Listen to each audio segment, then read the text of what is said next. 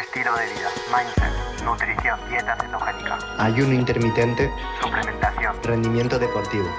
Phil Hugo Farmacéutico, podcast.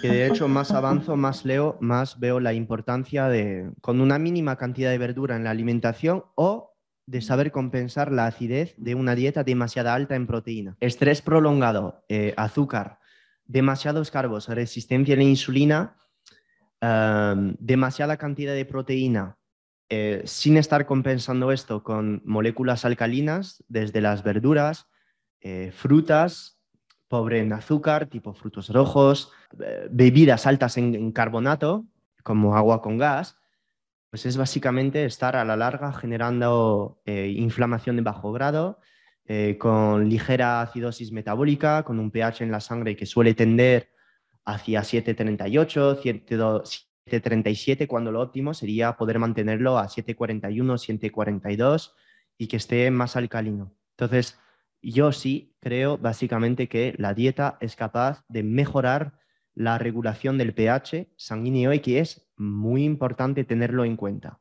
Muchas personas suelen decir que el pH de la sangre se regula solo. Esta afirmación es ridícula. Básicamente es ridícula porque sí, puedes hacer dieta carnívora, puedes hacer dieta alcalina sin comer proteína y al final, ¿qué es lo que va a pasar?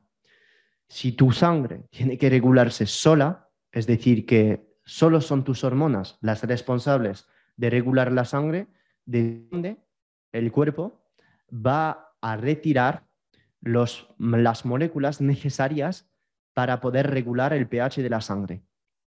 Pues en el caso de sufrir demasiado acidosis, básicamente del hueso, de los cartílagos.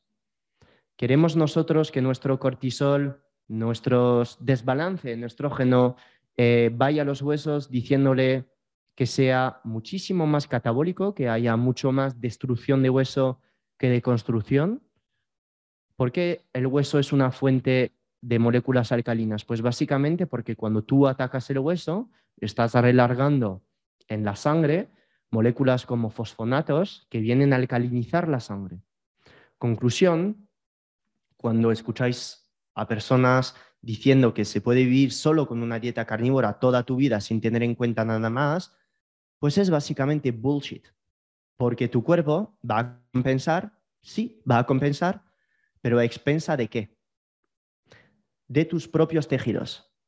Entonces, no le veo muchísimo sentido eh, estar eh, no, eh, no teniendo en cuenta el aporte de moléculas alcalinas en caso de tener una dieta alta en proteínas o de tener un estilo de vida muy estresante a partir de aguas con bicarbonato, de verduras, o simplemente si hacemos una dieta demasiado alcalina, que supongo que no es vuestro caso, eh, que todos los que estáis aquí por lo menos tenéis que todo optimizado, y si me seguís, supongo que no compraréis curso a un tío que come mucha carne, si no pensáis más igual que yo, no, pienso que estéis con una dieta vegana súper alcalina, porque en este caso, de hacer una dieta vegana súper alcalina, de dónde el cuerpo va a coger eh, las moléculas necesarias para aumentar la acidez de la sangre, pues básicamente del músculo, degradando proteína para que haya más residuos nitrógenos que acidifiquen la sangre,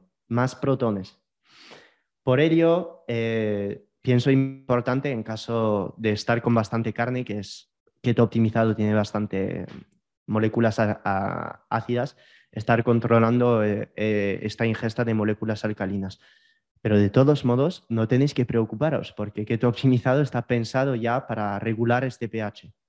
Ya tiene verduras, ya hay en la guía, en las recomendaciones de agua, suplementación de magnesio, de sal.